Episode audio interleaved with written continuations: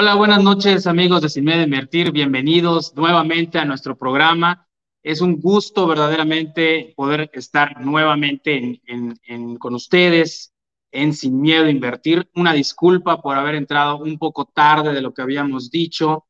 Hemos tenido algunas dificultades técnicas, además de que nuestro compañero David Castro, de, ya saben, de, de tiempo atrás, pues pues no ha podido corregir el problema de la puntualidad y pues sigue, sigue con esta, este problema que arrastra desde hace tiempo. Pero bueno, aquí ya estamos listos para empezar. Hace como siete meses o ocho meses hicimos la última transmisión. No pensamos eh, llevarnos tanto tiempo, sin embargo, hemos tenido eh, la oportunidad de hacer una planeación de los temas, eh, de ver cuáles son los que verdaderamente les, les interesan, los que además habían tenido demanda de parte de ustedes y por eso ahorita estamos eh, juntando y lo que van a hacer, lo que el fin de, año vamos a poner los temas más interesantes que, que nos han solicitado. Y bueno, como cada eh, martes, a partir de ahora, nos acompaña una persona que estuvo con nosotros en otras etapas de Sin Miedo a Invertir, hace más o menos como tres, cuatro años empezó él, eh, se tuvo que separar el año pasado, pero lo tenemos de nuevo a Joan Márquez. Joan, buenas noches.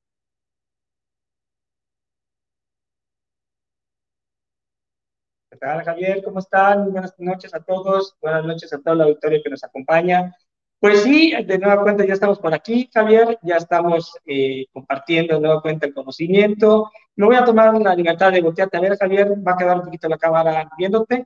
Eh, pero este, muy contento, afortunadamente, de estar aquí con todo el auditorio, compartiendo pues conocimiento, compartiendo todo lo que nosotros podamos aportar. Y bueno, pues de nueva cuenta, antes que nada, Javier, pues muy contento de estar aquí ya de manera presencial, porque pues la última vez eh, que, estuvimos en presencial, pues, ya tiene dos años aproximadamente. De hecho, ese es uno de los problemas que tuvimos actualmente, porque pues cuando transmitíamos en nuestras casas o en nuestras oficinas, era más sencillo, no teníamos esta, esta dificultad de tener que utilizar múltiples cámaras y esa fue la razón por la que nos estamos atrasando. Eh, pero bueno, eh, lo, bonito, Joan, es poder compartir nuevamente, como tú dices, de manera presencial. Estuvimos transmitiendo más de dos años por la pandemia eh, de manera online, pero eso nos dio la oportunidad de entrevistar a personas pues no solamente de Mérida, sino de otras partes de la República. Y fue algo muy enriquecedor, muy, muy padre que pudimos tener aquí en el programa y que lo vamos a mantener todavía. Vamos a invitar a personas, sí, del medio, eh, de, local. Eh, por ejemplo, el, día 29 nos va a estar acompañando Fernando López Macari, el, el expresidente del Instituto Mexicano de Ejecutivos en Finanzas a nivel nacional y pues va a estar aquí con nosotros, eh, vamos a poder platicar con él para platicar acerca de las perspectivas económicas 2023 en México. Y así vamos a tener a otros invitados, Joan, de manera presencial o de manera virtual. Sí, como tú comentas, esta eh, situación de tener que trabajar eh, desde casa para algunas personas, o en nuestro caso de empezar a transmitir, pues nos abrió esta ventana para poder tocar este, otras ventanas virtuales y poder entrevistar a otras personas. Y bueno, infinidad de personas que hemos tenido oportunidad de, de, entrevistar a distancia, que francamente pues no se nos hubiese ocurrido en algún momento, Javier, poder transmitir eh, o entrevistar a algunas personas y que estas personas con su largo conocimiento pues nos, nos, llenen de su sabiduría y nos llenen de sus consejos y enriquezcan toda esta plataforma que es para todos ustedes que nos acompañan, eh, pues esperemos cada martes eh, con uno de, los nuevos temas. Y bueno, pues no sé si eh, Javier pueda abrir la cámara y podemos empezar con el tema de la semana y empecemos eh, de lleno con el tema del día, pero pues primero comentar las, este, las noticias de la semana. Así es, Joan, así es, bueno, bueno eh, mientras esperamos, porque todavía nos prometió David que va a venir, así que todavía lo estamos esperando por acá.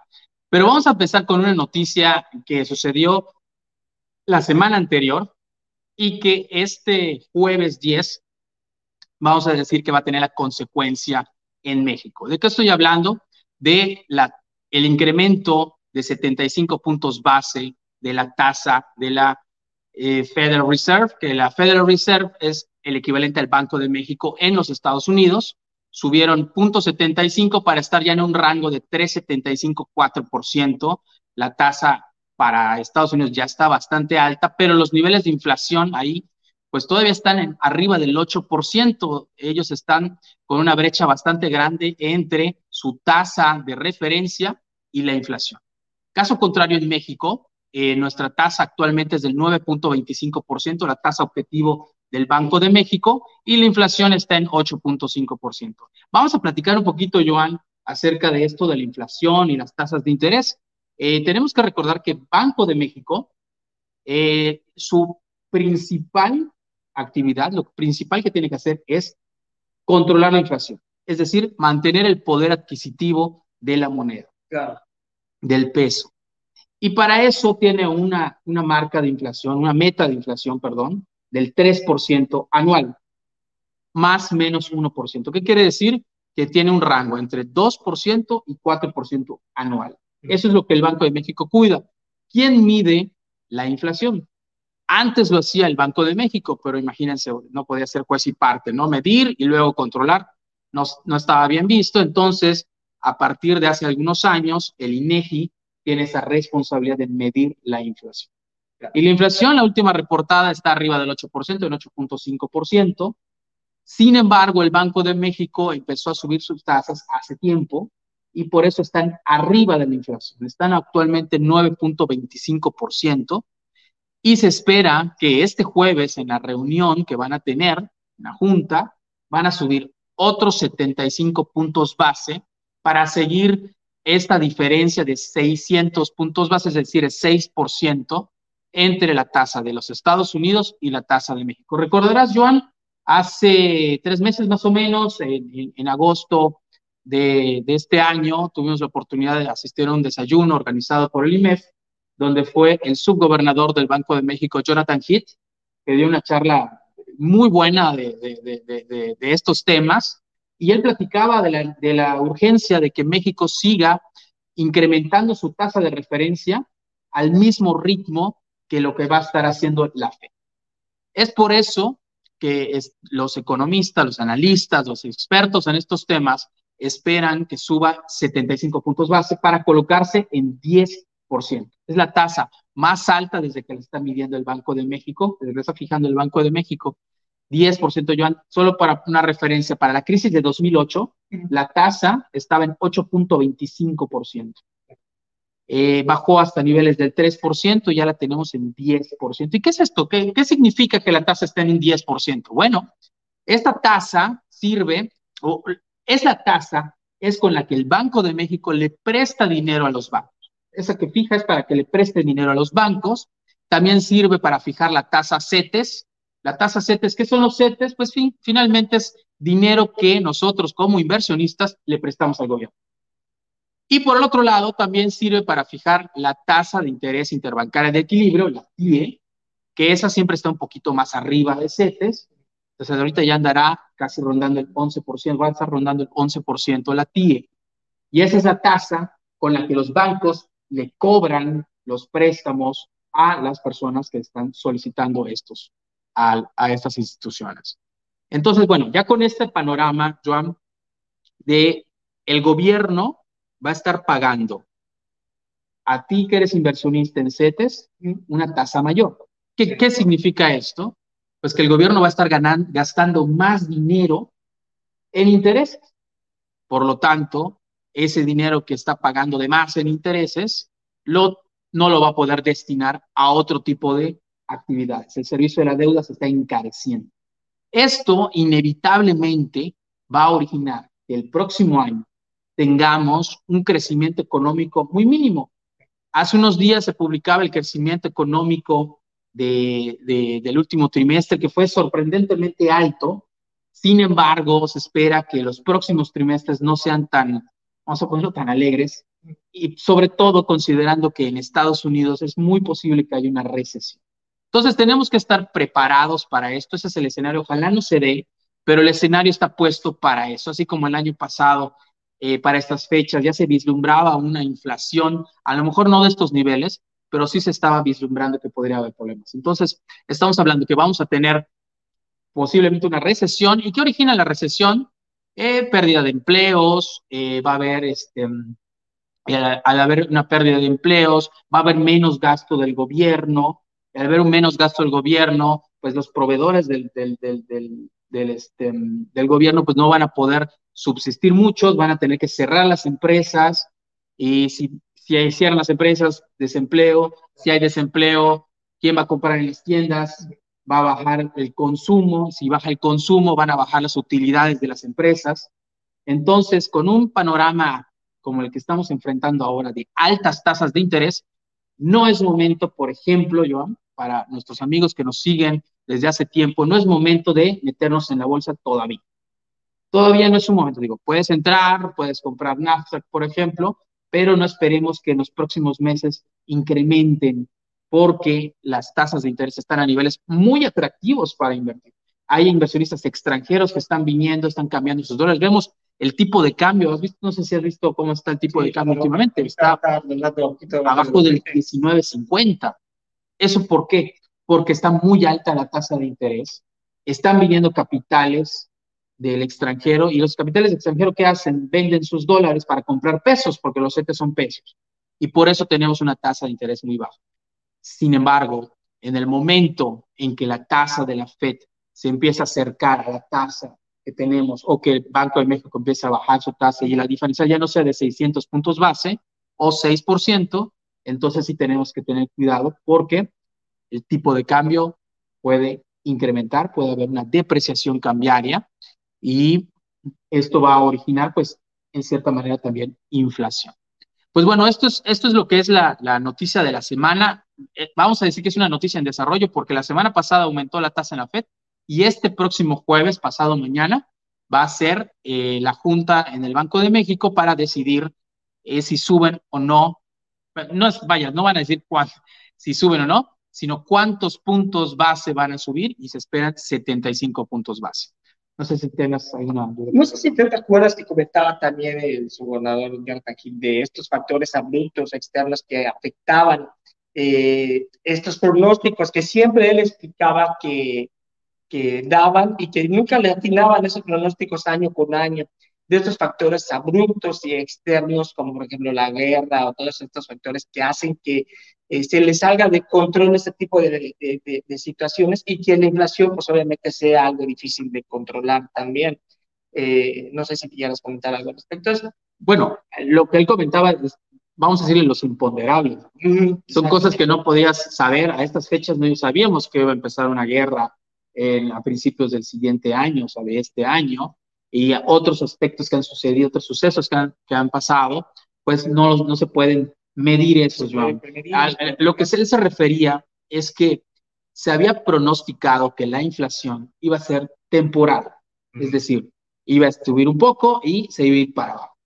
Y todos los meses, todos los trimestres estuvieron fallando, diciendo, ya se viene para abajo, ya se viene. ¿Qué nos dijo? el subgobernador, subgobernador Hitch dijo, va ahorita a bajar la inflación. Eso nos dijo, y no ha pasado todavía, y no ha pasado todavía, pero él dice, ya venimos diciendo esto varios trimestres y sigue sucediendo. Por lo tanto, esperemos tasas de interés altas, por lo menos el próximo año. Es momento de meternos a invertir en tasas fijas, específicamente CETES, eh, no invertir en los bancos, porque los bancos nos dicen que inviertes en CETES, pero no inviertes realmente en CETES. Y vamos a tratar un poquito más adelante, ya entrando en el tema, el contraste, al final de cuentas, si es y momento de poder solicitar un crédito, si es viable, si no es viable, ahorita referente a que podamos ingresar al tema directamente del que estamos, nos estamos adentrando en este momento. Así es, Joan. Y quisiera agradecer en este momento al IOS, las oficinas donde estamos transmitiendo eh, en vivo que nos presten las instalaciones. Realmente estamos muy agradecidos con José Luis, que nos está facilitando esto para que podamos tener una, una bonita transmisión y un bonito lugar para poder estar comunicándonos con ustedes. Pues yo no sé si quieras pasar ya al tema de la semana. Sí, mira, de hecho, es eh, aprovechando que hay un tema, bueno, antes de entrar al tema, Javier, te quiero meter en camisa de once Quiero, me llamó mucho la atención una publicación que, que, que, pusiste. No sé si quieras comentarlo, no sé si quieras esperarlo. Referente a esto, realmente, tomando en cuenta eh, que hace aproximadamente dos semanas eh, empezó la semana de la educación financiera aquí en México. Eh, creo que se lleva haciendo aproximadamente dos años. Eh, y bueno, tiene varios años que se está haciendo. varios años. Y consiste en que pues se haga este, un poquito más participar o que se deje el alcance sobre todo de la, de la sociedad a través, ahora que ya tenemos más facilidad, eh, el conocimiento de lo que es la educación financiera y que podamos tener un poquito de alcance. El tema principal, por lo que yo te quiero preguntar, es de que este tema particularmente se está invitando eh, a, las instituciones educativas, a los bancos. Los bancos son los que están dando este tipo de pláticas de educación financiera y lo que yo percibí es que para ti te choca este tipo de situaciones, porque como que al final de cuentas no, no suena coherente que las personas que están interesadas en que tú prestes dinero, pues a final de cuentas te quieran educar, ¿no? Entonces, quería que, andar sobre ese tema y sobre ello empezar a desarrollar lo que... no, pues, pues qué bueno. De hecho, precisamente la publicación la hice cuando estábamos checando información sobre el tema y me topé con que la Semana Nacional de Educación Financiera, que se desarrolló aquí en la Facultad de Contaduría y Administración, pues casi todos los temas eran impartidos por bancos. Y, eso realmente, eh, platicando, te comentaba contigo lo que acabas de decir, platicando con Lisandro, que es nuestro, que no, no, no mencionamos a Lisandro, que es nuestro controlador, director de cámaras, eh, técnico de audio, sonido, este, diseño gráfico, todo, realmente todos. Nosotros nada más nos sentamos acá realmente. Eh, Lisandro nos comentaba cómo puede ser posible que pues los, los bancos que su negocio es endeudarte, hablen de de, este, de, finanzas personales, ¿no? No puede ser, eh, los bancos te van a hablar de una manera subjetiva, no te van a decir la verdad. Yo no imagino un banco diciéndote, ¿sabes qué? Mis productos no son tan buenos como los CETES, mejor invierte en CETES. ¿Lo, ¿Lo, ven posible? No, no es posible, no es posible, no lo van a hacer. Pero ¿por qué los invitan? Y, y ahí en la, en, la, en, la, publicación que hice, llamaba a la reflexión, porque a mí solo me quedan dos, dos opciones, yo. Y, y, antes de decir estas dos opciones, ¿por qué lo digo? Porque he tenido la oportunidad, por medio de amigos, de poder impartir pláticas dentro de las universidades, aunque ellos sepan, ¿no? Eh, acerca de finanzas personales, de inversión en CETES, por ejemplo, también. Y vaya, los jóvenes, y quitemos a los de contabilidad, de los de finanzas, administradores, ¿no?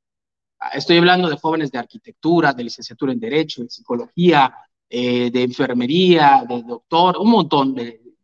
Vaya, no saben qué es la inflación, no saben qué son las tasas de interés, no saben cómo calcularlas, no saben de impuestos. ¿Cómo podemos estar eh, educando jóvenes, creando personas, educando personas, si no les damos esta información? Una persona, un individuo necesita para su formación integral saber de estos temas. Y se los estamos privando. Se los estamos privando. A mí me desespera realmente y, y, y, qué bueno que tocas el tema, porque esta es la razón de ser de este programa. Esta es la razón de ser, porque aquí, y, y ustedes, sea, muchos de ustedes lo saben, aquí no tenemos patrocinadores, aquí vivimos de prestado, aquí, aquí es, un, es un placer poder compartir la información, porque queremos llevar todo, esta, todo esto que sabemos a más y más personas. Eso es lo que nosotros buscamos, eh, que más jóvenes, más personas de, todas las edades sepan de estos temas. Y por eso llegaba yo a la conclusión que organizar una Semana Nacional de Educación Financiera con los bancos, pues solo hay de dos sopas. O hay intereses ocultos algo que los bancos prefieren, mantenernos en ignorancia financiera a todos los jóvenes, o que son unos ineptos los que organizan esto, que no saben de finanzas personales, no saben que los bancos no pueden. No pueden. Es más, eh, Lisandro, en mi cámara, en mi cámara. Ustedes, universidades, ustedes, universidades, deberían preocuparse realmente por los jóvenes, por los que están formando, porque les enseñan a ganar dinero y cuando salen y ganan ese dinero, no saben qué hacer con el dinero, se lo gastan, se endeudan. ¿Por qué? ¿Por qué se endeudan? Porque los bancos son los que ustedes están llevando allá para platicar. Sí, claro, las tarjetas de crédito y el crédito de nómina y el crédito de coche y el crédito de casa y el crédito sin intereses y así créditos, créditos, créditos, porque ese es un negocio. ¿Por qué llevan a los bancos universidades? Ya está, Lisandro. Esa es la razón y eso, eso me, me molesta, Joan. Realmente me molesta que hayan personas que organicen estos eventos, yo no sé si maliciosamente o con una ineptitud tremenda. Tremenda porque si supieras un poquito, oye, yo no creo que la, la, la universidad no pueda traer a personas como Sofía Macías, que escribió eh, eh, El pequeño cero capitalista, o como Maurice Dieck, a dar una plática. No creo que no puedan por lo menos darla online. ¿Por qué traen a los bancos? No, hay que analizar también qué tipo de temas son los que dan, ¿no, Javier? Digo, en algún momento yo creo que al banco tampoco le interesa tener eh, a clientes moratorios o les enseñen a, que les interese que nada más. claro, te enseñan, me tienes que pagar, eso sí les dicen, me tienes que pagar, tu tarjeta de crédito la pagas en tiempo. Ok, pero al final de cuentas hay una cosa entre el decir y el hacer. ¿okay? Porque yo puedo decir, te tienes que pagar, pero a la mera hora no terminas pagando y tu cuenta termina siendo una deuda. Y yo te presté, entonces tu cartera termina yendo por los cielos. ¿okay? Y no pagas. ¿Okay? Entonces, pudiese ir por ahí también esa idea, ¿no? Al final de cuentas, es un problema que viene desde, como tú lo acabas de comentar, desde la escuela. ¿okay? Digo, ¿hasta cuándo empezamos a ver nosotros como estudiantes finanzas personales? O algo muy básico, matemáticas financieras. Si bien te va, lo piensas saber en primero de prepa, segundo de prepa, y eso el siguiente va. Y tú lo acabas de comentar, hay muchachos en las universidades que no saben ni siquiera sacar pues un cálculo de, de, de, un interés simple, un interés compuesto, ¿no? No saben ni siquiera cómo sacarlo. Entonces, ahí yo creo que comienza el problema. Y como tú comentas acertadamente, ese es el motivo de este programa. Este, mmm, déjame nada más una, hacer una pausa, Javier, porque aparentemente ya llegó eh, el compañero David. Bueno, eh, vamos a empezar con el tema, Alessandro, si me puedes enfocar. Eh, bueno, empecemos con el tema de educación financiera. ¿Qué es la educación financiera? Y si nosotros checamos lo que nos dice la Comisión Nacional Bancaria de Valores o la Conducef, es un bla, bla, bla. ¿Qué es la educación financiera? Es saber cómo manejar mi dinero. Es todo, es todo. La educación financiera es cómo manejar nuestro dinero. Y por eso lo comentaba, como me comentaba, eh, cuando me preguntaba Joan, si en la escuela nos dieran una materia obligatoria de educación financiera, nosotros podríamos saber cómo manejar nuestro dinero pero no lo hacen. Tiene que haber necesariamente, eh, bueno, ya no voy a hablar, ya, ya llegó David, ya vamos a, hacer el, su, su, su, él está en contra de esto, pero bueno, vamos a, vamos a platicar con él. Pero bueno, la introducción del tema de educación financiera es cómo controlar nuestro dinero. Lo principal, lo principal es cuando hablamos de eh, ingresos, nuestro, nuestros gastos, nuestro ahorro, nuestras inversiones, lo primero que tenemos que hacer, lo primero es controlar nuestros gastos. ¿Y cómo vamos a controlar nuestros gastos? Apuntándolos. Apuntándolos. Nos tenemos que apuntar. Y dices, es que Javier, es muy que flojera que tenga que apuntar mis gastos. Pues, ¿sabes qué? ¿Quién va a ser el beneficiario de que tú apuntes tus gastos? Nosotros mismos. Nosotros mismos. Lisandro, no sé si puedas, por favor, ampliar la toma, ya tenemos aquí a nuestro compañero David, al cual le doy la bienvenida. David, ¿cómo estás? ¿Estás ya de nuevo? Estamos de nuevo en Sin de Invertir. Oye, pues primero que nada, muy contento, la verdad, de que estemos aquí nuevamente. Los Primero que nada, una disculpa. Primero que nada, una disculpa. La verdad es que fue, fue, fue algo, eh, Javier, buenas noches. No sé, fue algo, más o algo menos que, sí. que, eh, se me fue de las manos. O sea, hubo ahí un, un tema de, de, de tiempos que no, que no calculé. La universidad. De la universidad, ya estoy, ya estoy, pero ya estamos aquí. Era un tipo de complot, salía la universidad. Yo, yo, yo, aquí, yo, sí, yo aquí, yo no estoy de acuerdo con Javier. Ay, Oí el tema de que antes, antes, antes que nada, quiero comentar que David es maestro de una universidad, entonces ya nos queda claro. no, no, no, no, no. Ah, ya, Pero ya yo no, claro. yo no, yo no entiendo, y, y sí me gustaría que, que lo aclares porque sí fuiste muy efusivo, el por qué el banco no puede ser, para mí sí pudiese ser un canal correcto para la difusión de la educación financiera. ¿Por qué no? Ahí va. ¿Cuál es el principal negocio de los bancos? El, generar dinero con tu dinero. No, dilo con sus palabras. Endeudarte. Endeudarte, David. Mientras más endeudado, mejor cliente eres para el banco. Ahí está la respuesta. Se acabó. Ya no hay más. O sea, vienen de negro, por eso, por eso vienen, vienen así. O sea, el programa, claro, yo vengo puro. Ah, sí, cómo no. Pero a ver, es endeudarte, ok. Ahí está. Pero no puede tener esta función también social de... Eh, Ay, Dios, por Dios, no manches, la función social de los bancos. Fundación David y los bancos. A ver, ¿qué pasa? dinos. A ver, no, yo, yo lo que voy es, es, es, esto. O sea, ¿por qué no puede ser un canal? ¿Por qué, por qué solo satanizar? A ver, tú ves a un banco haciendo su función social, educar financieramente a las personas, ir a decir, eh, ¿saben qué? Mira, eh, este producto de inversión que nosotros manejamos no es tan bueno como los CETES, mejor invierte en CETES. ¿Lo ves posible? Pues ya están abriendo más productos. No, no, no, ¿lo ves posible? O sea, quiero que me digas, ¿lo ves posible, sí o no? Sí, sí, lo veo posible. Ahí partimos, o sea, es como que le digas a, Jeffrey Dahmer, vamos a dar una plática ahí de, de, de, de vegetarianos. Pues no, no. creo, como siempre. Pero, pero, pero, a ver, o sea, yo estoy de acuerdo, a lo mejor no, no te voy a alejar de mi negocio, nadie alejaría de tu negocio, o sea, nadie, a nadie vas a alejar de tu negocio. Ah. Pero esto no tiene que, esto no, esto no está peleado con la educación financiera. ¿Podría existir una verdad a medias? En, este tipo de... O sea, a ver, porque él hablaba de conspiración, por lo que él estuve, estaba viendo y él... O sea, eso es lo que te impulsaba en el programa. De hecho, eso es lo que me impulsó en el programa. No, no, no el que retomemos la, la... Vamos a hablar uno por uno porque si no, no se entiende. No el, no el hecho de que, de que este, hayamos retomado las transmisiones, sino el hecho de que el señor Palma está hablando de una conspiración. A ver, no, no, ya, ya, ya lo cambió. Ya le cambió. Ya, que Yo le cambié a que pueden ser dos. O hay intereses ocultos y los bancos, lo voy a decir con sus letras, con su, por su nombre. Dan dinero para participar en las universidades a dar sus pláticas. Así, dan dinero. Es muy posible. Pero o la persona, o la persona, seguir, mantener en la ignorancia financiera a, a los demás, Joan. Porque si todos supiéramos de educación financiera, nadie invertiría en el banco y le va a sacar dinero al banco. Por eso la realidad que es un problema. A ver, bueno, dame chance, terminos. Okay.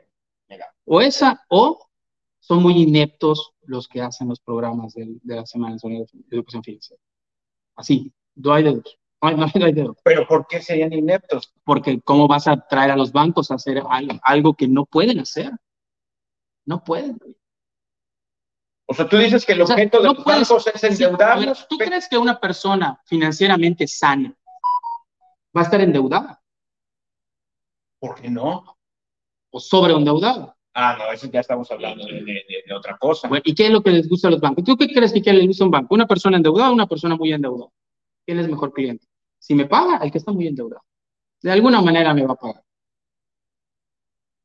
Entonces, por eso, David, por eso los bancos no pueden dar educación, que no, son, no tienen la, la, calidad moral, calidad moral para hacer. Sí, así de fácil. Que hagan su negocio y su negocio es lícito, está bien. Si eso no, no nos quejamos, los bancos hacen su negocio, nada más que no mantengan en la ignorancia financiera a los demás. Bueno, tú estás en medio, tú ya oíste las dos posturas. ¿Tú, tú, si a ti te invita un banco a dar una plática a una institución educativa, ¿Cuál sería tu postura? Primero, no lo haría. Y segundo, claro que iría. Si te, abren, si te abren las puertas, claro que vas. me acabas de decir que no lo harías. No, no, no. Primero no lo haría el banco. Ah, no lo haría el banco. No, claro que no. ¿Tú crees que van a meter a alguien que les va a decir no inviertan aquí en, en Banamex? Entonces, pues no, no, no, van a meter. A... Tiene sus capacitadores, son de ellos. Claro no son contratados. Son de ellos, claro. ¿Tú has visto a Maurice Dieck dando pláticas de Banamex? Yo creo que es una... ¿O a Sofía Macías dando de BBVA? No, no, no, definitivamente no. Pero yo creo que es una verdad a medias. Yo creo que es... la verdad. A ver, a ver, a ver. Si, mi playera fuera gris, digo, estaría bien. Yo sé que... Oye, ¿traías una gris la que no te quedaba? Sí, me cambié la playera, pero esa información es información que no cura, así que no la vamos a salir de este, Yo creo que en algún momento los bancos sí tienen que eh, atacar este nicho porque hay una problemática real, digo, que es, por ejemplo, una parte de lo que nosotros atacamos, digo, que es el problema de la educación financiera a nivel personal, digo, porque la gente no sabe cómo manejar sus finanzas cuando se trata, se trata de tocar temas, por ejemplo, de ahorro, de este, de presupuesto, de cómo manejar sus seguros, de cómo manejar sus tarjetas de crédito y eh, de alguna u otra manera termina golpeando al banco, porque al final de cuentas te interesa que el banco, también una de las cosas que vende también son seguros, también les interesa vender sus tarjetas de crédito, pero no les interesa que no las pagues. Entonces yo creo que por ahí no, puede haber... claro. No, no, no, sí, al final de cuentas, es lo que te comentaba hace rato. La, idea es de que las pagues, sí, claro, pero al final de cuentas... Pero ustedes están saliendo del tema. ¿Por qué una institución, una, una universidad, invita a ellos pudiendo invitar a otros? que no tienen ninguna, ninguna... Es que no tenemos las certezas, al final de cuentas, son personas externas o no, independientemente no, no, permíteme, los que están en el banco son, los bancos, o la mayoría de los bancos tienen su eh, departamento de capacitación. Ok, pero ese no creo que sería el tema principal. El, tema principal entonces es por qué están yendo a las instituciones educativas a tocar este tipo de temas. Para que mantener a los jóvenes en el... Yo, yo lo he visto, tú les pones un chavo allá en derecho, no saben calcular la tasa de interés y, y, y no es porque, no es porque, o sea, me, me, este, me preocupa, me preocupa realmente. Bueno, pero es que, eh, eh, a ver, pues ya, pues ya estaríamos hablando de dos temas. O sea, un tema es que el sistema educativo, en todos los niveles, imagínate privado y público, no se ha preocupado por llevar educación financiera. Esa es una cosa que me queda muy claro. También. O sea, yo te puedo decir que en, los programas que yo ¿Por qué no se han preocupado? De derecha, ah, bueno, porque, a ver. ¿Quién pero no, se beneficia con que no se preocupen las instituciones educativas. Pero ya tú, ah, pues, tú ya estás hablando de otra cosa. Pues bueno, ¿quién se beneficia? Nadie. ¿Cómo que nadie? El banco, los bancos. A ver, ¿por qué se beneficia el banco? Hay gente, hay gente que no tiene ni cuentas, Javier. Ah, bueno, hablamos de inclusión financiera, estamos terrible también en México. Ah, hay gente que no tiene ni, ni cuentas y sigue guardando bajo Pero ya nos, ya nos, ya nos, ya nos te, te, voy a decir algo. Me, me, me, me, me pagaron un anticipo y sé que lo que vas a decir, pero lo voy a decir. Me pagaron un anticipo de un, de un trabajo. No lo voy a decir. Y los billetes solían la humedad. Entonces, esta persona no está, puede ser nada porque no creo, porque era casi, de, era casi de la tercera edad, pero esta persona realmente no está, no, no está dentro del sistema financiero. No, no, no, entonces, yo creo que son dos cosas distintas. O sea, estás acusando al sistema educativo y no solo debe ser a nivel universidad. O sea, estamos hablando de sector privado y sector público en todos los niveles. Eh, pero, a ver, ahí va la pregunta. ¿Por qué Pero esto no necesariamente tiene que ser una conspiración para eh, beneficiar al banco. A ver, entonces, ¿por qué? ¿Por qué si sabemos que si diéramos clases a los niños, niños de primaria, de secundaria, de prepa y universidad, les diéramos una materia, así como les damos artes, que no está mal, denles artes, denle deportes, denles inglés, claro que sí son necesarios. También denles educación financiera, aunque sea una vez a la semana. ¿Por qué no? Tú mismo, David, a ver, tú mismo creaste una materia de finanzas personales. ¿Qué te dijeron? ¿Qué te dijeron en la universidad? La vamos a dar, pero la vamos a dar. En el 2050. ¿Por qué? ¿Qué 2050? Porque ya nos estamos dando cuenta de la relevancia de esto. A ver, pero es que, es que está cerrando educación financiera. Cuando hay todas las, las habilidades, no han sido atacadas por, la, por el sistema educativo. Y eso yo siempre lo he dicho. O sea, un verdadero cambio va a haber en el país cuando se ataque y hay una verdadera reforma en el sistema educativo. incluyendo temas de emprendimiento, incluyendo temas de finanzas, incluyendo temas de creatividad, incluyendo temas de liderazgo. Exactamente, claro, o sea. Ok, está bien, David. pero, pero, eso, yo a lo que voy es que lo tienes que separar y esto no necesariamente tiene que ser, ah, el sistema educativo. ¿Tú crees que no saber de creatividad te va a afectar en tus finanzas? Completamente. Yo creo que es muy importante, hay prioridades y una prioridad es la educación financiera, porque los jóvenes en las universidades están aprendiendo a ganar dinero.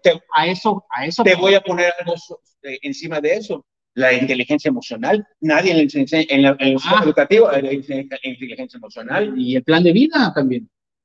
¿Cómo lo ves? Mira, a final de cuentas, yo creo que el villano favorito, en tu caso, que ah, no está del todo mal en los bancos, pero al final también es una realidad de que ya están muchas, muchas plataformas, ya está la información abierta. Digo, el problema es que la gente no lo sabe. Hay muchos productos que ya están obsoletos en, este, en, en lo que respecta a, a, a uso de, las nuevas tecnologías. De las nuevas tecnologías, digo, hay, por ejemplo, señores de la tercera edad que, por ejemplo, pues, usan la chequera, que a fin de cuentas ya no se usa, y hay que ir renovando ese tipo de situaciones, y esa información hay que hacerla llegar a todas las demás personas. Están las plataformas eh, en las cuales ya te pueden prestar a través de una computadora, de una aplicación. Todo ese tipo de situaciones hay que hacerlas llegar y que la gente no sabe realmente. No creo, francamente, que todo sea de culpa de los bancos. Parcialmente puede ser, como dices tú. Han aprovechado el momento, han aprovechado todo eso. Pero al final también saben que tienen que participar de manera positiva. Yo no creo que todo sea culpa, ni que sea el villano favorito, ni que sea todo malo como lo plantea Javier. Digo, es una realidad también que hay familias que no saben manejar sus presupuestos, que no saben qué es un ahorro, que no saben qué es un seguro, los que les comentaba, que no saben ni siquiera cómo llevar sus gastos fijos, que de repente gastan más de lo que ganan y ahí es donde comienza ese problema. Pero está toda la información y parte de ellos este programa. ¿Por qué gastan más de lo que ganan? Porque no existe una cultura No, ¿por qué gastan? ¿Cuál es el instrumento para que gasten? A ver, a ver, ¿cuál es el instrumento para que gasten más de lo que ganan? Dímelo. Pero tarjetas de crédito, tarjetas de crédito. ¿Quién da las tarjetas de crédito? Pero esos son los modelos de negocio también. no, porque no todos tienen acceso a una tarjeta de crédito. Ah, no, ahorita cualquier chavo le dan tarjeta de crédito. Aunque no, a ver, lo voy a tratar de plantear mejor. ¿okay? Todos puede ser que sí tengan acceso, no a todos se les ofrece, no a todos se les da. Y sin embargo hay gente que está endeudada. Hay un problema de conocimiento. Por eso la gente recurre que a una tanda, que al prestamista de la esquina, que al artista, aquel que te va a prestar, porque no conoces realmente, ¿no? Hay un problema realmente de, conocimiento de, que hay otras alternativas, como puede ser un banco, pero también es una tarjeta de crédito, pero también hay que saber usarla cuando te llega un estado de, cuentas. ¿Cómo leer un estado de cuenta? ¿Qué es lo que me está cobrando? ¿Qué es el CAT? ¿Qué significa todo este tipo de indicativos? ¿Cuánto me estás cobrando por interés moratorio? Que la gente pueda eh, llegar a comprender, en el caso particular de un crédito o de una tarjeta, que no es un sobresueldo, que no es, una, que no es un dinero extra, que es un dinero que tarde o temprano tienes que, que Cuando te, ¿Cuántas tarjetas de crédito has tenido, John? Mm, toda mi vida, tres, cuatro. ¿Qué banco te ha dicho que no es un sobresueldo de la tarjeta de crédito? Oiga, señor, no es un sobresueldo. Estoy dando la razón, te estoy dando la razón, no estoy en contra de ti, pero no puede ser todo malo. Yo estoy totalmente de acuerdo que cuando llegas y te digan... Bueno, así como los bancos, a ver, así como los bancos. Permíteme, David, toma tu tarjeta. Ah, pero ten cuidado, no es un sobrenombre. No, permíteme, te lo voy a dar. No te lo voy a decir así. Aquí es claro eso, mira. Así como los bancos tienen el interés de que sigan en la ignorancia financiera muchos, así David tiene el interés de defender a sus propios intereses. Y tú igual. Yo no tengo intereses en este asunto. ¿Y qué intereses Ah, espérate, en tu, en tu modelo de negocio hay intereses. Tú eres una empresa y tienes un interés. No me puedes decir que no. Ahorita me vas a decir, no, yo soy completamente así neutro. En, la educación financiera, claro que sí.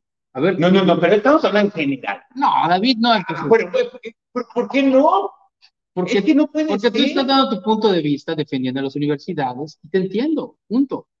Te entiendo. Yo no defiendo a las universidades. Yo, no, tengo ningún problema con defender. Mi acetes no es mío, el gobierno no es mío, ¿ok?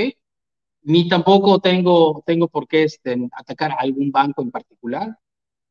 Yo porque es, mi opinión es objetiva viendo lo, a la luz de lo que está sucediendo. Ya, ya lo desvirtuaste, porque yo dije, ¿por qué el banco no sería un canal adecuado? Ahorita me estás diciendo, ¿estás defendiendo las universidades? No, yo, estoy, yo dije, y lo aclaré, que cuando exista verdadera reforma educativa, entonces en, México va a cambiar. Ahorita me estás, estás no nos estoy defendiendo los Esperemos la verdadera, la verdadera reforma educativa que jamás vaya.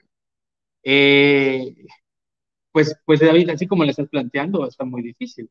Pero ¿en qué momento yo estoy, pusiste la postura de que yo estoy defendiendo a las universidades? Cuando yo he dicho que hay materias que se deben de dar, por ejemplo, inteligencia emocional. Me voy a alejar de todo. inteligencia no, nadie lo está buenísima. dando. Nadie lo está dando. Pero no es una conspiración. Porque no hay intereses, hay muchos intereses. Ah. cambio con educación financiera. A ver, David, si todos los jóvenes estuvieran bien educados financieramente, por favor, no, no creo que cometí un error al venir pero está mejor, está mejor. Cierra la cámara, Lisandro, cierra la cámara. No te vayas, no te vayas. El objetivo de esto es, al final de cuentas, llegar a algún tipo de acuerdo, ¿no? Yo creo, como lo insisto, no todos no venimos a conciliar. No, no, no todo es culpa de los bancos, realmente. Yo creo. ¿Estamos de acuerdo que no todo es culpa de los bancos? Él cree que sí. Está bien, él cree que sí. En su corazón, que, aunque no creas, tiene corazón. Yo sé que no. También es una persona muy inteligente que sabe perfectamente bien que no. Sí es un problema realmente que no se eh, incluya una materia básica desde un principio en las escuelas. Algo tan sencillo, no solo la matemática básica, hay que llegar a, enseñarle a, a, los muchachos, a los jóvenes, digo que al final de cuentas, digo, pues tarde o temprano van a tener que aspirar a un trabajo y al final del día van a tener que manejar eh, pues dinero y ese dinero lo tienen que administrar de alguna forma para poder cumplir todas sus necesidades, sean las de atractivas o necesidades básicas, y tienen que saber cómo empezar a hacer ese tipo de plan. Eso es lo que realmente nos está fallando. No creo, francamente, que ahí vaya tampoco los bancos a, tener algún tipo de, de, de, culpa, si se haga la expresión. Digo, tenemos que comenzar, y por eso son este tipo de plataformas, enseñando qué es un ahorro, qué es un presupuesto, qué es un gasto. Pues ese era el tema, pero pues, Joan, tú, tú, tú me hiciste el tema de, de, esto. De Yo me repetí de realmente de haber sacado ese tema. Sí, porque, íbamos a platicar de educación financiera. Llevamos 40 minutos hablando de educación financiera y de realmente nos hemos Aprovechando que ya estamos aquí los tres, también eh, les comentamos que vamos a tener, eh, lamentablemente por cuestiones de viaje y laborales, no nos pudo acompañar el día de hoy Miguel Rosado, eh, pero la próxima semana ya va a estar con nosotros eh, él es una persona que experta en ese tema finalmente de finanzas personales y que nos va a estar apoyando con algunos tips y con las noticias de la semana. Va a tener una cápsula cada, cada martes Miguel. Lamentablemente el día de hoy no nos pudo acompañar, pero lo pueden ver aquí atrás en la pantalla. Ya tenemos, este, a ver dónde está. Ahí está Miguel, ahí está Miguel acompañándonos. Pues bueno, si quieren continuar con el, con el tema. Bueno, vamos a empezar ya aterrizando un poquito más y a lo mejor nos va a ganar un poquito de tiempo. Digo, ¿cómo podemos comenzar, Javier, David, eh, a, planear en algún modo, poder arrancar eh, con una educación financiera a través de, de, de, algo que la gente pueda empezar a conocer qué es, o cómo puedo yo comenzar a planear o saber de educación financiera si tengo hecho un que tenga todo lo que son mis finanzas. ¿Cuál sería el punto eh, eh, medular, David, Javier, para poder arrancar? Yo tengo un que tengo mis finanzas, como buen mexicano, gasto más de lo que gano, eh, me está persiguiendo, le debo a Coppel, le debo a, Electra, le debo a Palacio de Hierro, le debo a todo el mundo, porque al final de cuentas no lo escribí.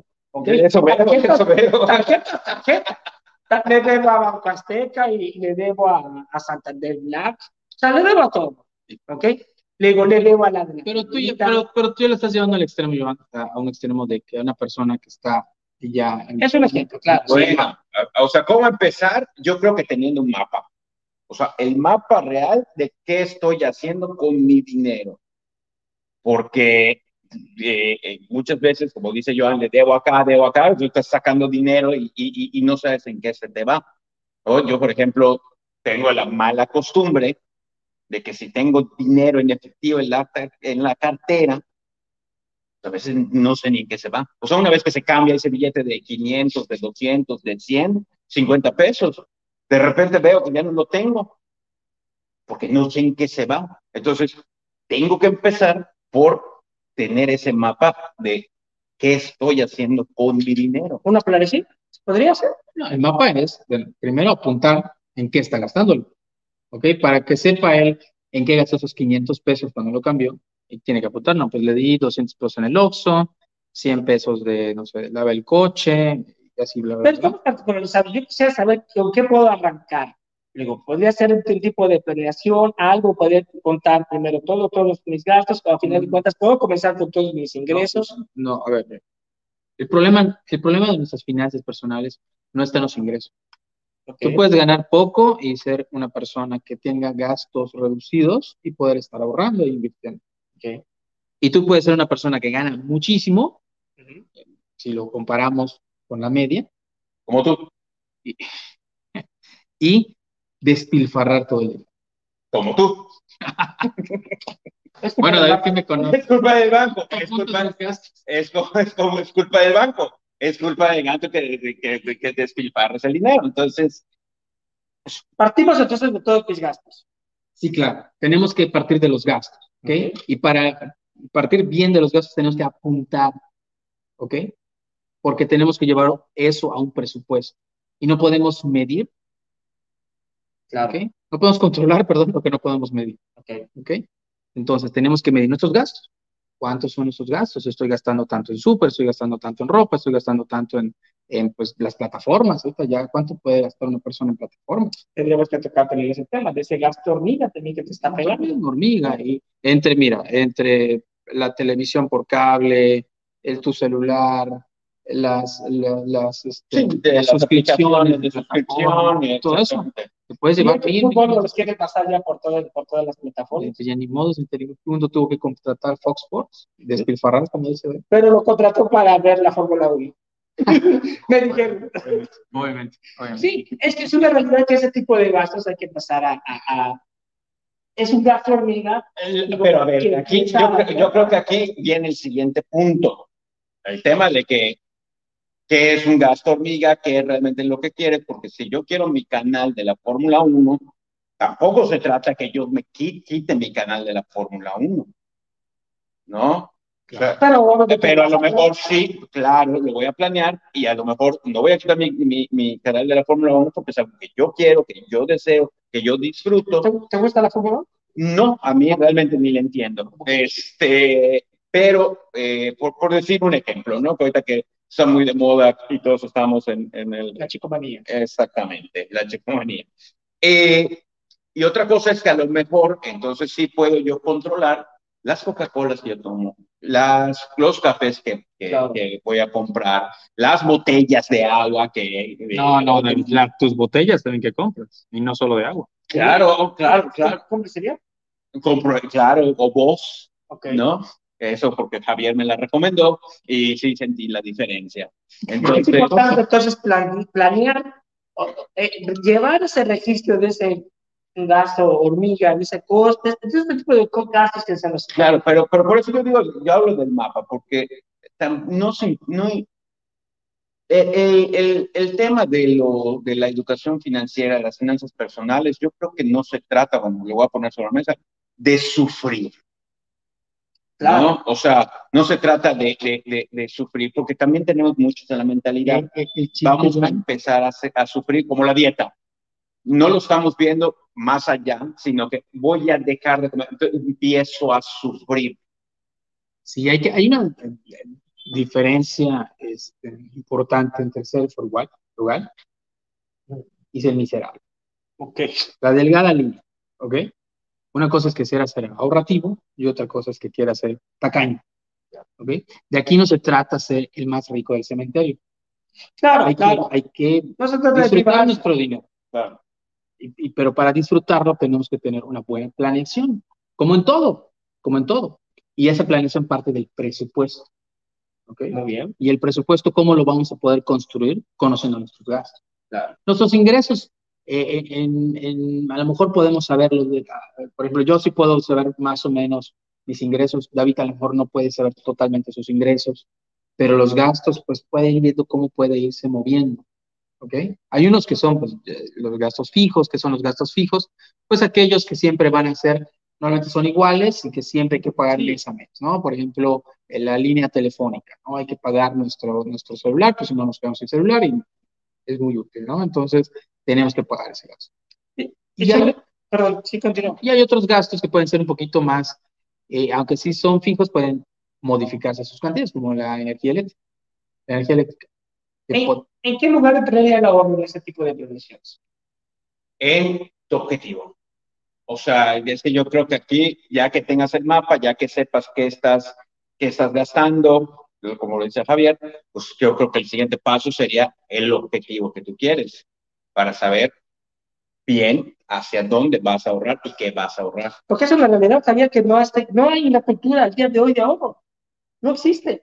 Es Por más que se han hecho ese tipo de, de, de, de, esfuerzos, digo, a través de las normas. Ah, para, perdón, por, por, a través de los bancos. Sí, no, no, no, digo, yo sé que no eres, eres antibanco, yo, yo creo que vas a tener eh, tarjetas de papel en tus carteras. Oh, exacto, ese es uno. Es, eh, o en el colchón de tener todo su dinero. No, está, puedes pasar a mi cartera y te muestro las tarjetas. Muchas gracias, no, no, no, me meto con cosas personales. Bueno, pues nada más para decirte que sí tengo tarjetas.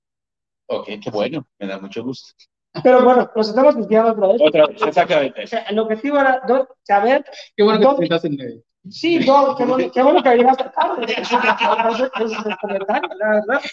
Digo, porque, híjole, si no aquí eh, sería una pelea de luz. Bueno, eh, la duda es porque ya tenemos nosotros nuestros gastos, al final de cuentas, tenemos también nuestros ingresos que pueden ser eh, variados, pueden ser incluso fijos, pero en ese tipo de planeación tenemos que ir contemplando entonces un esquema de ahorro.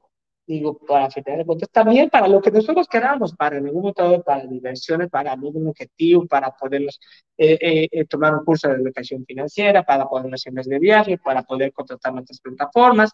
Digo, qué sé yo, Digo, tiene que entrar ese tipo de cosas. Algo más que pudiese entrar en ese presupuesto, algún tipo de seguro médico, los gastos fijos, algo en particular que pudiésemos planear para poder arrancar eh, un plan de este. Mira, Joan, eh, eh, qué bueno que mencionas ahí el, ese tema, ¿no? Porque finalmente lo, de lo que se trata las, las finanzas personales que puedas ahorrar, porque ese ahorro por medio de la inversión vas a crecer algo que es tu patrimonio. ¿Ok? Claro. Y lo he platicado en otras veces donde si tú tuvieras la oportunidad de platicar con Carlos Slim o con Elon Musk o con, son más local de este, Azcárraga, Emilio Azcárraga, pues no llegarías y con la duda de, oye, ¿cuánto ganas a la quincena, verdad? No, no, no lo vas a medir en su ingreso quincenal, sino, oye, ¿cuánto valen tus empresas? Claro. ¿Cuánto vale tu patrimonio? Okay. El patrimonio es la medida de la riqueza. ¿Ok? Si nuestro patrimonio va creciendo, nuestra riqueza va creciendo. El patrimonio hay que medirlo en el tiempo. ¿Por qué? Porque si hoy mi patrimonio es de X tanto, X número, y yo lo mido el próximo año y es menos, ¿qué hice este año que mi patrimonio disminuyó? O si subió, pues oye, ¿qué, qué hice para replicarlo y seguirlo haciendo? tenemos que tener muy en cuenta nuestro patrimonio. Pero más importante de ir creciendo nuestro patrimonio, hay que proteger nuestro patrimonio. Y por eso la importancia y la relevancia de los seguros, que muchas veces lo tenemos como que, ay, sí, el seguro, hasta el producto de lujo parece. Uh -huh. Y no, es un producto necesario. Cuando te llaman y te ofrecen, oye, es que fíjate qué tal, y, y fíjate, es un seguro para esto. Ay, no, muchas gracias, ya tengo, no me interesa y cuelgas. Oye, posiblemente necesitas eso. Es para proteger tu patrimonio. Eh, así como, por ejemplo, cuando tienes un vehículo, contratas su seguro de auto, porque además es obligatorio. Uh -huh. Lo tuvieron que hacer obligatorio. Lo tuvieron, lo, lo tuvieron, tuvieron que, hacer obligatorio. Porque si no, había muchos que no tenían eso. Y, y a, a, en la actualidad, pides tu póliza, haces tu cambio de placas, lo que tengas que hacer, vence la póliza y adiós. Ya estás andando sin seguro. También pero los gastos médicos mayores, por ejemplo. Bueno, pero ahí estás hablando de diferentes cosas, digo, porque un seguro de, de auto no lo hace para protegerte a ti. Se hizo obligatorio para protegerlo a él y protegerte a ti, en mi caso, porque si yo te choco a ti, en algún momento yo tenga con qué responder. ¿Cómo supiste? ¿Ok? digo, digo, te lo voy avisando de una vez, digo, por si no tienes seguro. ¿Ok? Si no quieres chocar saliendo. Pero, ok, Digo, en, en, en gastos médicos ya es algo particular, personal. Y se tiene la idea de que este tipo de seguros, David, Javier, son muy caros. El seguro de gastos médicos es muy caro. De, entonces, de repente, hay muchas dudas y es parte de este tipo de educación financiera. Porque dicen, oye, es que yo no sé qué es el deducible, el deducible alto, de repente tengo que pagar deducible sobre el Pues precisamente por eso es que tenemos que hacerle caso a las personas que los venden. Los bancos les dan seguro de repente también, ¿cierto? Mira, el problema, no, sí, sí venden seguro los bancos. El problema con los bancos es que es muy impersonal, porque no te lo vende un agente de seguros. Espera, sí, Sí, tengo un te lo el ejecutivo. Y ya, y si tienes un problema, pues, no le vas a hablar al ejecutivo. No, definitivamente. es que el teléfono, ya lo banco. otro, ¿no? No hay nada como tener a tu agente que en algún momento te puede ayudar, te puede echar la mano. ¿Puedo mandar saludos a mi gente de seguro? Por favor. Te- Por favor, A Salón le mando un saludo, muchas gracias por mis seguros. Ya está. Saluda a Mayela. Hola, Mayela. Este, eh, bueno, gastos médicos mayores. Claro. ¿ok? Ahora, también hay otros tipos de seguros que pues, nos quedamos nada más en eh, Seguro de vida. seguro de vida, no, no, seguro de gastos de auto y seguro de gastos médicos mayores. Pero también el seguro de vida, importante, y también esos planes también para invertir para tu, tu retiro, o sea, todos esos que nos ofrecen, que los tenemos a un lado, no los estamos haciendo mucho caso, ¿ok? Y no estamos pensando en el problema que se viene, ¿no? Para los que no se van a pensionar, para los que, eh, y, y hasta los que van a pensionarse, el problema de las, de, de- de las pensiones es, es bastante preocupante. ¿En dónde traería el tema de las afueras aquí en este caso? En nuestro presupuesto de educación financiera. Porque también no se da. Es, Eh, ¿En dónde entra? En saber que es insuficiente.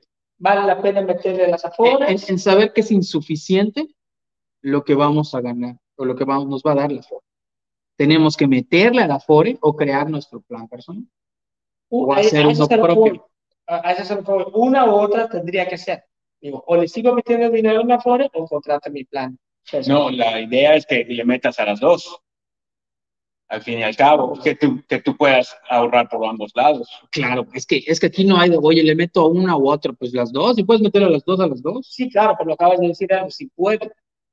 Claro, pero parte del, del tema de la educación financiera, que es el tema de cómo vamos construyendo nuestro mapa, cómo vamos construyendo nuestro, nuestro, nuestro- nuestros objetivos, es cómo genero más. Sí, me quedo O sea, el, el tema de ingresos extras, ¿no? O sea, ahora yo sé el que no está muy. Porque Pero me- por sí, te doy, te voy, te voy a, eh, mi caso personal. Yo, pues tú sabes que yo he tenido, in- hago inversiones. Y yo de esas los bancos también. Sí me- O sea, lo quería apuntar. podemos pasar a un lado ese tema. No. está bien, está bien. está bien. Po- Podemos hacer un lado. bueno, ok. En tu caso personal, a decir inversión. Ok. Eh, eh, en mi caso personal, hago las inversiones y voy creando pues mi propio plan. Sin embargo, sin embargo, y hace poquito acabo de contratar un seguro también, donde vida, que me va a dar un dinero para mi retiro. Por cierto, le mando saludos a Cintia Vivas. Eh, con eso, con eso voy a poder yo tener, además de mi Afore, otra, este, otro ingreso. Claro. Y además de mi plan que yo ya tengo. Entonces ya tengo tres. ¿Con cuál podría arrancar? Porque al final de cuentas, sí, estamos en el mundo ideal y no todos son Javier entonces no son David Calla. o yo puedo invertir en mis inversiones, yo puedo meter en mi Afore. Primero, primero, primero pensar, o sea, hacerse. Y, y yo, es muy interesante la, la pregunta, por dónde empiezo. El- lo, lo primero que tienes que o sea, empezar es darte cuenta que es insuficiente, de entrada, Claro. de entrada. Y entonces cuando te das cuenta que es insuficiente, viene el sentido de urgencia. ¿Qué tengo que hacer? ¿Ok? ¿En qué estoy gastando? ¿Qué puedo reducir para poder meter acá? Sí, eh, eh, volvemos a lo mismo. Tenemos que empezar a planear todos nuestros gastos y ver qué es lo que es relevante. Contratas tu Fox Premium digo, para ver esto, pero no lo vas a ver. Pero no tienes, pero no tienes gastos médicos, pero no tienes gastos médicos, entonces aquí es el tema del mapa, pues lo mismo, ¿qué es, qué, qué es lo que qué es lo que estoy haciendo? ¿Qué es lo que estoy haciendo? La verdad es que lo dije para que se dejen de estar cambiando. no, hombre, es un gusto, como siempre. Ahora resulta, ahora resulta. No, o sea, es que, claro, porque esto te va a dar el ¿Por qué empiezo? Pues hay que empezar por, por, por, por, hoy sí como que por el principio, que es este mapa, que es entonces mi plan de ahorro. Y mira, muy fácil. Yo, hay una, hay una pues, estrategia de, de, de ahorro que se llama, quítame lo que si no me lo gasto. ¿no? O sea, te llega el dinero y alguien llega y te lo quita, ¿no? Mayormente, por ejemplo, ah, mi, con él, dale. Mi, mamá, mi esposa me puede, me, yo digo, dinero ahí, quítamelo. Hoy con las domiciliaciones puedes pagar, puedes estar pagando tus tu, tu, tu gastos este, médicos, puedes estar pagando estos seguros para el retiro, tus gastos de vida. O sea, definitivamente. Y es, es una manera de que ni cuenta te das porque el dinero no, no pasa por tus manos y está domiciliado. Claro.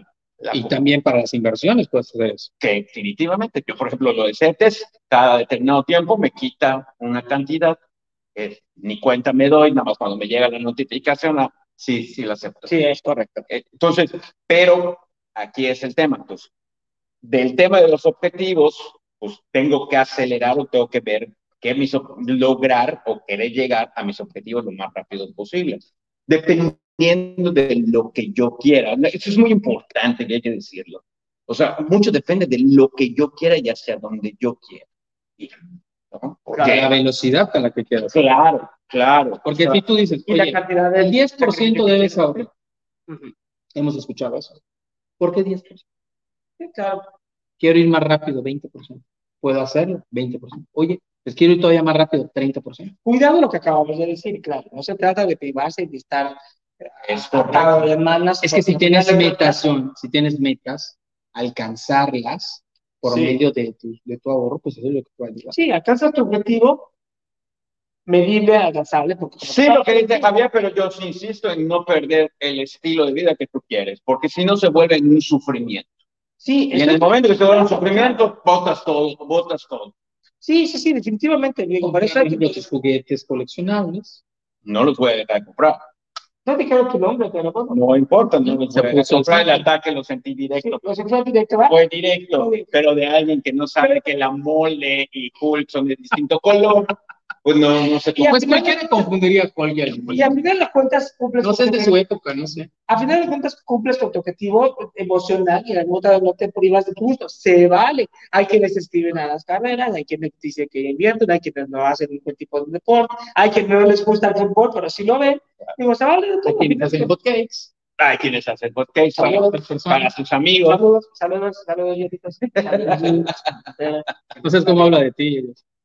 Ese es el objetivo, al final de cuentas, poder hacer una planeación que con todos nuestros gastos, con todos nuestros ingresos en el computador, poder empezar a contemplar todo este tipo de situaciones, el ahorro para el corto plazo, mediano, un ahorro para el retiro, también empezar a, a medir nuestros gastos fijos, empezar a controlar y a conocer un poquito de todo lo que es la banca financiera, todo lo que nos están vendiendo los bancos, todo este tipo de situaciones, irlas tocando para poder empezar a ya, ya se, nos, se nos acabó el tiempo, ¿ya? Ya, ya estamos sobre la hora. De todos modos, vamos a, a, continuar este tema con Miguel la próxima semana, que es un tema que, que Miguel nos va a dar un poquito más de estructura. Eh, y ya no vamos a platicar. No, les pido que no le vayan a preguntar este, porque vamos a enfrascar. Lo vamos a preguntar realmente, pero vamos a procurar hacer Es bueno. Es cierto. Pues muy bien. Pues bueno, ¿alguna conclusión, Joan? Pues bueno, únicamente que se acerquen a todas las plataformas digitales, que nos den like en la página de Sin Miedo a Invertir. Digo, cualquier duda que tengan, nos pueden consultar a nuestras redes sociales, a Javier, a David, a un servidor. Con mucho gusto les vamos a estar asesorando. Eh, eh, hay otras plataformas también, algún hay información en las redes sociales, en, en, en las plataformas. Entren un poquito a investigar acerca de lo que es la educación financiera, aprendan a hacer un presupuesto, a conocer todo lo que conlleva hacer un presupuesto, que es un gasto, que es un ingreso, cómo lo podemos contrastar, cómo puedo hacer una mejor planeación para poder llevar un buen ahorro, para poder tener un mejor control sobre mis gastos, sobre mis créditos. Bueno, estoy, y obviamente también eh, lo que comenta David, que es muy valioso también, empezar a apuntar para algún objetivo, para algún delito. No se vale de estar, vivido, de estar viviendo perdón, pegado a la barda o estar sufriendo. Cada uno de nosotros se, se trata de medir nuestras propias fuerzas y de hacer un sacrificio para poder eh, apostarle al futuro y para no estar eh, eh, sufriendo día con día con, todo nuestro, con todos nuestros gastos. Yo creo que esa sería una de las cosas más importantes, David. Completamente de acuerdo contigo. La, la, la realidad es perderle el miedo. Yo creo que es perder mucho el miedo a meterse a estos temas que cuando oyes finanzas, cuando oyes números, cuando oyes eh, conceptos como tasas de interés, cuando oyes conceptos de, de ¿cómo se llama? Digo, porque exactamente inflación y todo eso, te empiezas a, a decir, ah, es algo desconocido, mejor no.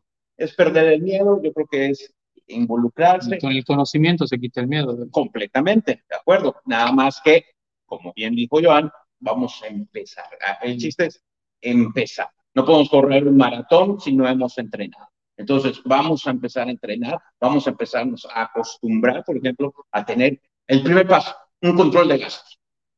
Yo creo que por ahí, si hacemos esa pequeña tarea, nos vamos a empezar a dar cuenta de lo que está pasando con nuestro dinero, ¿no? Porque llegar y terminar el maratón es llegar y convertirse en un inversionista que ese es al final de la educación financiera, de las finanzas personales, el lograr ser un inversionista. Entonces, ya para concluir, igual agradezco muchísimo a Javier, a Joan, a Miguel próximamente, que, que ya estemos nuevamente aquí, a todos los que nos ven. Como siempre, la, las ventanas, las puertas, los micrófonos, todas las plataformas y demás están completamente abiertos eh, para que nos consulten, nos hagan llegar sus propuestas de temas, de invitados, si alguien quiere venir a aportar algo, con muchísimo gusto, aquí estamos para poder este, escucharles, escuchar sus propuestas. Y este, pues creo que nada más nos estaremos viendo el martes, nada más yo sí quiero enviar un último mensaje a mi estimada Amanda Solís. Amanda, dejaste tu celular en mi casa, eh, lo tiene tu primo Chetos lo está cuidando muy bien. No va a ir a comer. Eh, no creo que vaya a comer pronto, mi, mi Amanda, pero no te preocupes por tu celular, Amanda. Lo tiene tu primo Chetos bien guardado. Saludos a Chetos también. Bueno, pues yo nada más quisiera eh, volver a, a, a, tocar el tema del patrimonio. Ya dijimos que hay que protegerlo. Y el patrimonio, nada más quiero dejarlo ahí, es, se construye, es como una mesa de cuatro patas una mesa de cuatro patas. ¿Y cuáles son esas cuatro patas? Son nuestros ingresos, nuestros gastos, el ahorro y la inversión. Si alguna de estas cuatro patas falta, la mesa se va a caer. Y proteger nuestro patrimonio. Y con eso ya estamos terminando. Muchas gracias. Ha sido realmente un placer poder estar aquí compartiendo con, con estos dos que, que pues ya extrañaba estas discusiones. Estas discusiones las teníamos online, entonces eh, era, era, un poquito más seguro, porque, pero ahorita sí yo había David un poco alterado, me bajé un poco. Pero no, la verdad es que estuvo muy divertido. Muchas gracias por habernos acompañado, ya sea que nos vean en vivo o en una repetición. También quiero dar muchísimas gracias eh, realmente a Lisandro Figueroa, sí, que él gracias, es el alma de Cine Invertir sin él no se haría Este así, así, así realmente. El, esta, esta secuencia de cámaras y todo, pues todo fue su idea. Ya, David, faltaste con tu cámara, porque pues Bueno. llegaste tarde, pero la próxima vamos a tener también a David. Eh, la verdad es que muchas gracias porque nos apoya en, en, en, en todo, en la página. Es el maestro detrás de todo esto. Así es, es que muchísimas gracias, Lisandro. Este, y bueno, pues muchas gracias. Nos vemos la próxima semana. Ahora sí, prometemos 8 de la noche. David, ¿a qué hora vas a llegar? 8 de la noche. No, antes. No, Antes. Bueno, pues muchas gracias. Recuerda que si crees que la capacitación cuesta, prueba con la ignorancia. Que Dios los bendiga. Hasta la próxima semana.